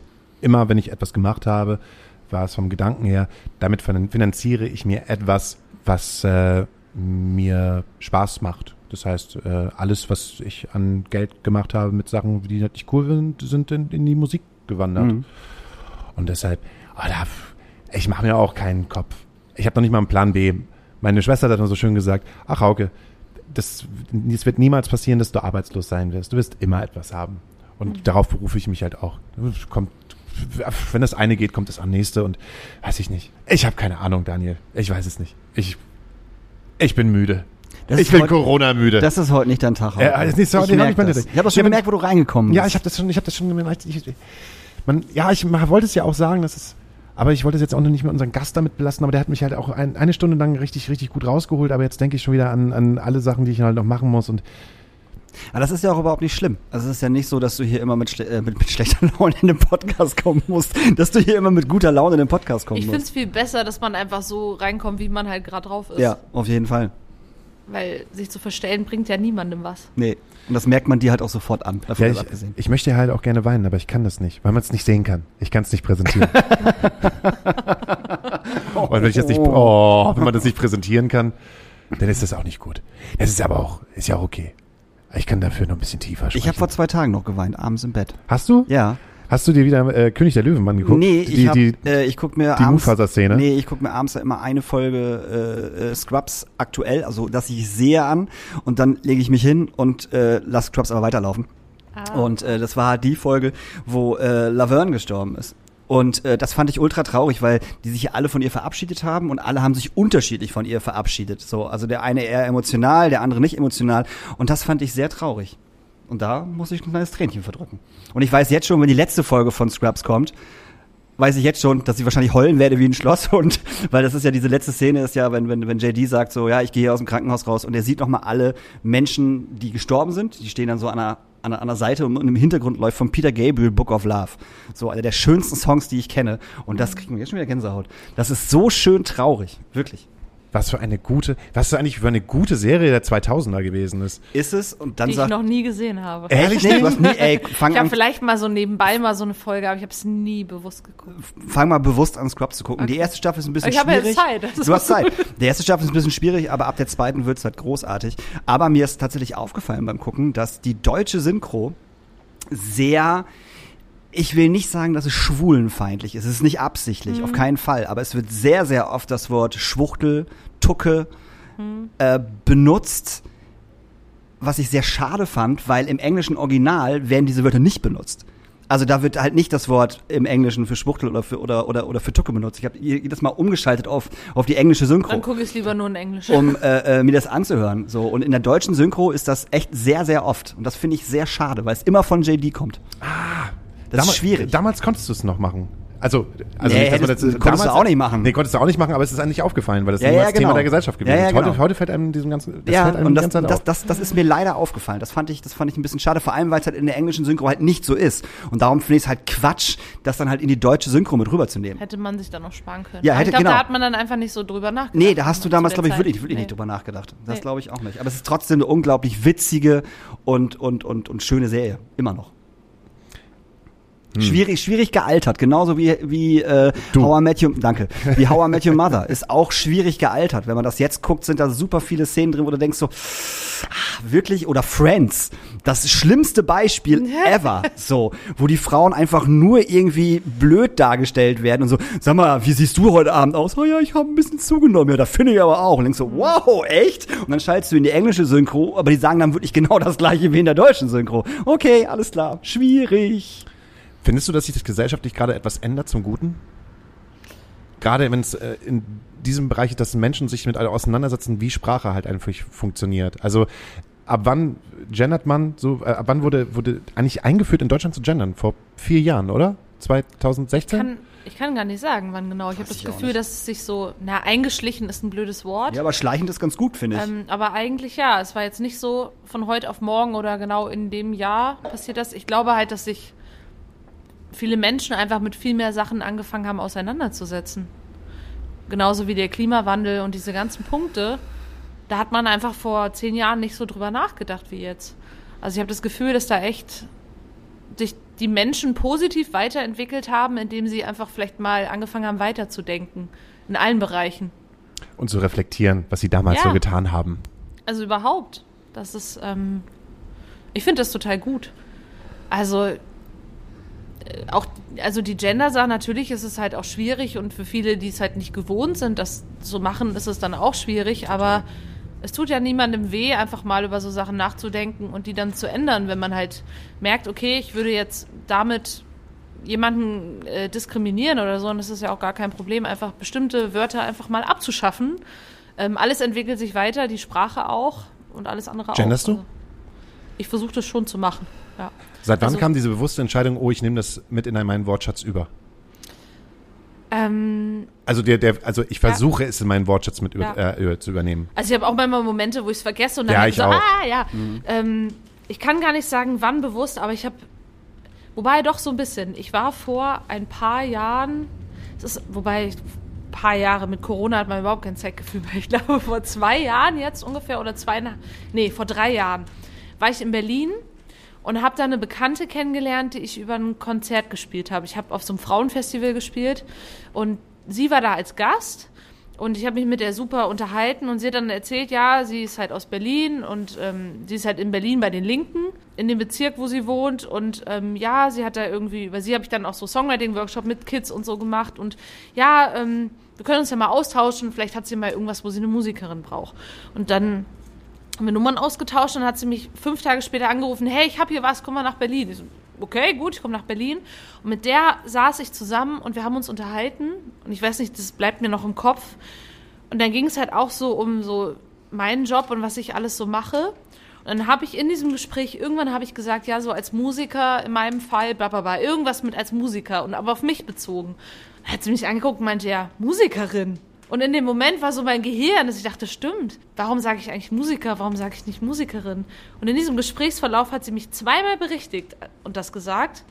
Und das hat sich so bei mir festgebrannt, dass ich dachte, stimmt, ich sage über mich, ich bin eine Frau, warum darf ich mich dann nicht auch Musikerin nennen? Warum muss ich mich dann Musiker nennen? Und das war der Moment, wo das bei mir so ein bisschen angefangen hat, umzuswitchen. Gab es bei euch irgendwas Prägnantes oder auch schleichend? Das ist, glaube ich, echt schleichend auf jeden Fall. Ähm, ich habe mir tatsächlich angewöhnt, wenn ich E-Mails schreibe und irgendwie ähm, zum Beispiel Künstler schreiben möchte, dass ich sofort Künstlerinnen schreibe. Also, ne, dass ich auch, auch gar nicht irgendwie so, so, so ein, wie nennt man das, die Sternchen da oben hin mache, dass ich einfach Ja. sofort Künstlerin schreibe. Oder Krankenschwester oder irgendwie sowas. Also ich mache das Männliche gar nicht mehr. Ja. Das ist, das ist tatsächlich in meinen, in, in in meinen E-Mails irgendwie oder wenn ich, wenn ich, wenn, wenn ich schreibe, so ein bisschen übergegangen. Beim Sprechen ist es tatsächlich ein bisschen schwierig. Also ich ertappe mich immer wieder, wo Ja, ich dann, klar. ne, aber ähm, ich finde das nicht schlimm. Also ähm, ich finde es immer gut, wenn ich berichtigt werde. Das hatten wir auch, wo wir beim, beim, beim Hafenklang waren mit, äh, äh, mit Lilia, wo sie halt auch sagte, äh, dass man Leute halt auch berichtigen kann, ohne das Böse meinen zu wollen, sondern einfach nur sagen, ey, du kannst aber auch, ne? Anstatt sofort zu sagen, du sagst aber nicht Genau, das ist ja immer die das. Art, wie man redet. Genau, Kann man das- ja locker genau. sagen. Und es ist auch für einen selber ja so, das wurde bei mir ja auch gemacht Mhm. in dem Moment. Ja, Musikerin. Ich so, ach, stimmt. So.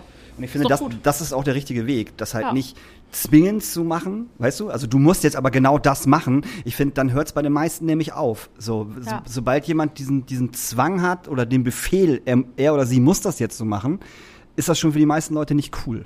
Das ist ja bei Kindern auch so, also generell von klein auf. Das Ja. heißt, du musst jetzt irgendwie Genau. Klavierunterricht nehmen und dann so, ich will aber nicht. Ja. Also und dann macht man es erst recht nicht oder übt nicht, keine Ahnung. Und so ist es bei so Sachen ja dann genauso. Also Und wenn ich jetzt noch ein halbes Jahr brauche, um das äh, zu lernen und in meinem Sprachgebrauch aufzunehmen, dann ist das halt so. es geht auch immer um den Willen. Mhm. Das ist ja auch noch, also wenn man das machen will und ähm, damit auch d'accord ist und da und das gut findet, das zu machen und dann vergisst man es einmal, ist es ja auch, wie gesagt, wir sind nicht perfekt. Bei mir war es, dass ich es nicht belächelt habe, aber ich fand schon, okay, müssen wir jetzt die Sprache ändern, irgendwie voll nervig. Weiß ich nicht, ich fand es einfach irgendwie, warum soll ich mich jetzt noch kümmern? Keine Ahnung, aber wir hatten äh, als Gast irgendwie ähm, in der 15. Folge habe ich äh, mal 25, 30 Minuten mit Tordes gesprochen und Tordes ist ja eine äh, ein, eine Künstlerin aus, äh, aus Hamburg, die macht Elektronik und Tordes möchte weder Mann noch Frau sein, sondern Tordes ist einfach Tordes. So, und das, ähm, und sie hat mit mir eine halbe Stunde drüber gesprochen, warum man eigentlich gendern sollte und wie es sich anfühlt, einfach in einer Minderheit zu sein und mir halt auch den Spiegel vorgesetzt, Diggi, du bist weiß, du bist Mitteleuropäer, du bist ein Mann. Du hast eigentlich alle Privilegien, äh, die man haben kann. Natürlich äh, findest du es Quatsch, weil du wirst ja immer mit eingebunden in der Sprache. Ich will das nicht. Und es war ein so ein gutes Gespräch, dass ich ab da an gesagt habe, ey klar, also ich versuche es auf jeden Fall. Und es fällt mir mal schwerer und mal leichter, aber pff, ich, ich glaube, so, mir gib noch ein Jahr oder zwei Jahre und dann, dann habe ich, ja- hab ich ja alles völlig drauf. okay. Das, das ist wie mit Instagram oder wie mit TikTok. Irgendwann fange ich auch TikTok an. Gib mir ein, zwei Jahre, dann bin ich da. dann habe ich das drauf. Nee, also bitte. TikTok Fang ist nicht so wichtig. Nee, ey, fang nicht mit Insta TikTok nicht. an. Alter. Du bist, du bist, du bist keine 14 mehr und, und musst zu irgendwas tanzen. Das kannst du vergessen. Aber was ich sagen wollte nochmal, es stimmt halt tatsächlich, wenn man nicht in dieser Minderheit ist, ist es halt auch, denkt man da einfach auch gar nicht drüber nach. Auch welche Privilegien man teilweise hat. Man denkt da gar nicht so drüber nach. Oder man, man denkt vielleicht schon drüber nach, aber ich glaube auf eine ganz andere Art und Weise, wenn man einfach nicht davon betroffen ist. Und deshalb ist es ja umso schöner, wenn man dann halt auch, auch sich mit Leuten unterhält, die vielleicht zu diesen Minderheiten gehören, um einfach nochmal so einen anderen Blickwinkel zu kriegen. Ähm, und auch diese Menschen einfach auch mehr zu Wort kommen lässt. Auch überall jetzt, ob jetzt Fernsehen, ich sag nur dieses komische, was da, dieses äh, Diskussionsthema, wo Gottschalk und so da drin saßen. Ja, ja, oder, oder jetzt was Ja, ja, Lanz, so. oder jetzt was Lanz hatte, wo er die äh, äh, Wissenschaftlerin hatte, die Genau. dann irgendwann, irgendwann gesagt hat, so jetzt könnt ihr mal alle mal die Fresse halten, jetzt rede ich gerade und das fand ich halt so großartig und Lanz das überhaupt nicht einsehen wollte, Mhm. das war, das war, also so, wo ich das gesehen habe, ich so, Alter, sieh's doch einfach ein. So, ihr, ihr unterbricht sie die ganze Zeit, sie kann überhaupt nicht irgendwie aussprechen und jetzt macht sie mal den Mund auf und haut auf den Tisch und sagt einfach so, haltet bitte mal die Schnauze. Ich rede gerade hier, ich bin die Wissenschaftlerin und ich weiß, worum es geht. Ihr beide habt, ich glaube, der Laschet saß da, war das der Laschet oder Kubicki? Nee, Kubicki war es, glaube ich. Und ähm, Lanz einfach nicht einsehen wollte, dass er irgendwie eine halbe Stunde lang Scheiße gebaut hat und sie immer wieder unterbrochen hat. So. Und das fand ich großartig, dass sie einfach gesagt hat, so, jetzt haltet bitte mal die Fresse, jetzt sag ich was. Das war super. Das Ja. hätte das hätt's vor einem Jahr oder anderthalb Jahren auch nicht gegeben. Nee. Also absolut nicht. Glaube ich nicht. Damals durfte ja man in Fernsehshows noch rauchen. Sehr, sehr damals. sehr, sehr damals. Und im Flugzeug auch. Damals, als man noch fliegen durfte, da durfte man auch rauchen. Und Also- in, in der Deutschen Bahn durfte man früher auch noch Rauchst du rauchen. schon, seitdem du kleines Baby bist? Ich bin mit Zigarette eigentlich auf die Welt gekommen. Das nur, ist, nur Helmut Schmidt und Chris Norman dürfen überall rauchen. und Durften. Hauke, ja, und Hauke Horeis. Und In- Hauke Horeis, In ja. 30 Jahren. Mit dir zusammen. Wenn wir zusammen irgendwann zusammen in unserem Ohrensessel sitzen und immer noch einen Podcast machen. Und rauchen. Wäre das schön, oder? Das wäre interessant. Wie lange können wir eigentlich durchhalten? Ja, das ist, das ist eine gute Frage. Das ist die große. Ihr könnt Ja. Wetten abschließen und wenn ihr und wenn ihr wollt, könnt ihr alle einen Pott zusammenwerfen und äh, der, der am nächsten dran ist, der, der kriegt dann den Pott. Und das könnt ihr auch machen, indem ihr Daniel Hüttmann schreibt bei Instagram. Er freut sich scheinbar über alle ich Nachrichten. ich freue mich über alle. Ich kriege so wenig Nachrichten. Schreibt mir doch einfach mal privat. Schreibt nicht immer auf, auf Astra Colada. Schreibt mir einfach mal privat. Ich habe so wenig zu tun. Ganz ehrlich. Ey, kommt ran, Leute. Wenn ihr, wenn ihr Fragen habt, schreibt mir einfach. Ich bedanke mich ganz herzlich, dass du bei uns heute Gast warst. Obwohl es hat sich ein bisschen angehört, wie wir heute hat sich wieder ein bisschen wie ein Therapie-Podcast angehört. Ja, ein bisschen. Finde ich aber gut.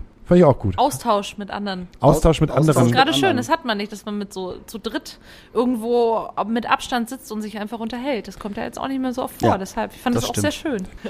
Judy, dann wünschen wir uns noch ein paar Sachen auf die äh, äh, auf unsere Playlist. Ähm, ich wünsche mir auf jeden Fall von den Fu äh, Fujis äh, Ready or Not. Ich bin wieder auf die Fujis gekommen. Großartige Band, immer noch äh, geil. Wenn man das jetzt hört, selbst Killing Me Softly ist irgendwie immer noch geil. Äh, den wünsche ich mir und ich wünsche mir den neuen Song von äh, Matze Rossi, die äh, Vögel fliegen himmelwärts. Großartig. Neues Album kommt bald und der junge Mann geht äh, nächstes äh, dieses, dieses Jahr im Sommer auch noch auf Tour. Spielt auch hier in Hamburg bei uns im Schrödingers. Das wird so großartig. Ich wünsche mir, weil wir vorhin drüber gesprochen hatten, Guano Apes mit Lords of the Boards. Ah, richtig gut, richtig gut. Der ist wirklich. Immer noch, immer noch ein Gassenhauer. Auf jeden Fall. Wahnsinnig guter Song. Guano Apes waren früher ja auch auf Festivals Headliner. Auf dem Hurricane waren Guano Apes Headliner und ich habe eine Show gesehen, glaube ich 2001 oder 2002, wo zuerst Guano Apes gespielt haben und ich vorne in der ersten Reihe stand und äh, ich mich daran erinnern kann, weil der Schlagzeuger macht ja immer Saltos äh, äh, äh, von seinem Schlagzeug, äh, nachdem die Show beendet worden ist. Und da war der halt so betrunken, dass er halt diesen Salto nur zur Hälfte geschafft hat und einfach einen Bauchklatscher gemacht hat. Ah, schwierig. Schwierig. Aber er hat das Lächeln weggesteckt und ist von der Bühne gehumpelt und dann haben Coldplay gespielt. Echt jetzt? Diese Zusammenstellung zwischen Coldplay und Guano Apes finde ich so weird in meiner Vorstellung. Deshalb wünsche ich mir jetzt auch was von Erasure und zwar I Try to Discover. Oh, guter Song. Gut. Dann würde ich sagen, wir hören uns nächste Woche am 22. April und dann haben wir ja auch schon fast Mai. Wupp, wupp. Und dann sind ja auch schon die Hausarresttage schon wieder fast vorbei. Denk, denkst du? Und dann äh, gibt es schönes Wetter und wir werden uns alle lieb haben. Und äh, wir werden uns alle verzeihen. Geht nicht auf die Straße, geht nicht mit Nazis protestieren ähm, und da, nimmt nicht den Arm von irgendeinem Polizisten nach oben. Bleibt zu Hause, bleibt gesund. Gute Nacht. Tschüss. Tschüss. Hey, das war's leider mit dieser Folge Astra Colada, aber zum Glück gibt es mehr davon, wenn euch das nicht gereicht hat. Ich habe einen Corona-Song geschrieben für alle Menschen, die eine Anrufbeantworter-Nachricht haben möchten, während sie krank sind und keine Menschen sehen möchten. Es ist kein richtig ernster Song, aber es geht darum, wie paranoid man sich nach der Isolation fühlt. Das Ganze klingt so. Whoa, I just got scared. I've been locked up for so long. And I didn't want to be merged with a cough. I said it there. Now we all know the truth. That damn, I can hide it, but I'm still sick as hell. It's that paranoia kicking in again. Boy, it kicks me so hard that I can't defend myself. The end. It's the end of this message call again.